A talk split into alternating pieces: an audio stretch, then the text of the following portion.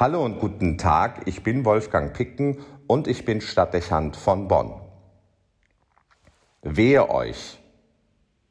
Wenn wir eine solche Ermahnung hören, reagieren wir gleich allergisch. Schnell fühlen wir uns an alte Zeiten erinnert, an Kindertage, in denen wir mit solchen oder ähnlichen Worten streng ermahnt wurden. Phasen unseres Lebens, in denen wir noch mit Drohungen und strenger Stimme zu beeindrucken waren. Es gehört zu unserem Verständnis als erwachsene Menschen, dass wir uns eigentlich nicht mehr so ansprechen und mahnen lassen möchten.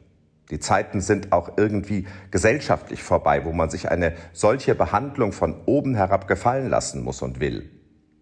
Wir erwarten, auf Augenhöhe angesprochen zu werden. Eine Hierarchie, die einem anderen das Recht einräumt, so mit uns zu reden, gibt es nicht mehr. Das würden wir uns auch am Arbeitsplatz verbieten und vermutlich auch vor Gerichten zugestanden bekommen, dass wir uns einen solchen Stil nicht gefallen lassen müssen.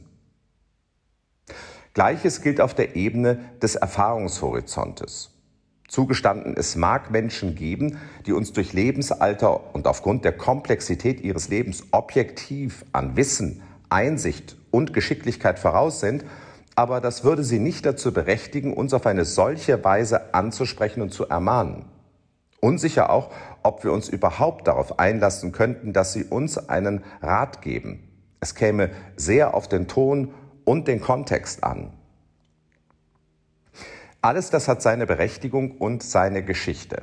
Gleichwohl aber führt es dazu, dass in manchen Situationen, wo kurze Worte in Klartext gesprochen sinnvoll sein würden, ein Fehlverhalten mit möglicherweise fatalen Konsequenzen nicht verhindert wird. Nicht selten legen wir sogar Wert darauf, dass wir unsere eigenen Erfahrungen machen wollen, selbst wenn wir dafür einen hohen Preis zu zahlen haben. So verständlich das ist, klug ist es nicht immer. Das macht es oft für Menschen aus unserer Umgebung nicht leicht, uns vor Situationen zu warnen oder aber mit ihrem Vorschuss an Wissen und Erfahrung zu helfen. Sie ahnen oder wissen aus vergleichbaren Situationen, dass das nicht gut ankommt und Gegenreaktionen auslöst, die man nur ungern in Kauf nimmt und sparen sich dann ihren Einsatz. Keine Frage, der Aufwand, der oft gefordert ist, wenn ich dem anderen etwas sagen möchte, macht es kompliziert und entsetzlich kraftraubend. Du musst es im richtigen Ton sagen, oft langen Anlauf nehmen, das heißt möglichst gut und angenehm verpacken und es braucht den richtigen Augenblick. Manchmal macht es den Eindruck, es brauche eine Diplomatenausbildung, um Warnung oder Rat so zu vermitteln, dass er nicht zu Abwehrreaktion oder sogar zu Trotzverhalten führt. Es ist zwar heute nicht mehr so wie in der Antike oder im Mittelalter, dass man den Überbringer einer schlechten Nachricht tötet, aber man muss sich schon auf was gefasst machen, wenn man den Mund aufmacht. Besonders trifft das natürlich die Elterngeneration. Die hat zumeist besonders schlechte Karten.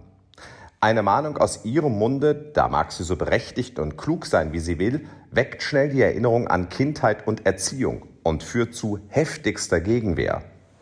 Das lässt Eltern und Großeltern oft schweigen. Manchmal ist es vermutlich klug, das zu tun, damit nicht Empfindlichkeiten provoziert werden und die Kinder ihre eigenen Erfahrungen sammeln. Aber nicht selten führt die Zurückhaltung dazu, dass es zu Katastrophen und Problemen kommt, die man hätte vermeiden können. Wehe euch! So ungern wir das hören, so nötig ist es aber vielleicht auch oft, dass sich jemand den Mut nimmt und die Wahrheit klar sagt und auf den Punkt bringt. So sehr wir gerne alle auf Augenhöhe behandelt werden wollen, so sehr werden wir eingestehen müssen, dass wir uns nicht immer mit allen Menschen auf der gleichen Augenhöhe bewegen, weil sie uns, ob wir es wollen oder nicht, in vielem voraus sind. Deshalb ist es sinnvoll und mit Blick auf die eigene Zukunft klug, wenn wir keinen Wall um uns errichten, der es schwer macht, dass man mit Kritik und Warnungen auf uns zukommt. Die Anerkennung, dass andere in manchen Dingen einfach klüger und erfahrener sind und wir von ihnen profitieren können, hilft uns, Nutzen aus ihrem Wissensvorsprung zu ziehen. Die ausdrückliche Ermutigung an andere zum offenen und kritischen Umgang ist eine Voraussetzung dafür, dass wichtige Hilfe, oft auch ein Rettungsanker zur richtigen Zeit möglich werden. Es wäre also eine Frage wert, ob wir solche Menschen in unserem Umfeld haben und ob wir die nötigen Signale senden, dass wir von ihnen hören wollen, was sie aus Beobachtungen oder Erfahrungen zu sagen haben. Zweifelsfrei haben viele Probleme ihre Ursache darin, dass uns das Korrektiv fehlt und wir unsere Entscheidungen einsam treffen. Gleiches gilt im Übrigen auch für unser Verhältnis zu Gott. Jesus ist es, der im heutigen Evangelium den Pharisäern mit den Worten Wehe euch begegnet. Er sieht ihre Verhaltensmuster und Fehler und warnt sie vor den Konsequenzen. Auch da greift das gleiche Reaktionsschema. Die Ermahnten weisen die Kritik zurück und empören sich. Nicht unwahrscheinlich, dass in diesen Momenten sogar die spätere Entscheidung ihren Ursprung hat, Jesus umzubringen. Den Pharisäern fehlt die Bereitschaft, die Autorität und Weisheit Gottes anzuerkennen. Das gilt für uns nicht anders.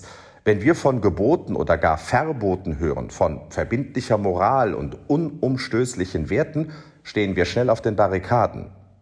Auch von Gott wollen wir uns eigentlich nicht belehren lassen. Wir nehmen an, dass unser individuelles Leben seine eigenen Gesetze entwickeln wird und dass wir am Ende mit Blick auf unser eigenes Leben selbst die Fachleute sind.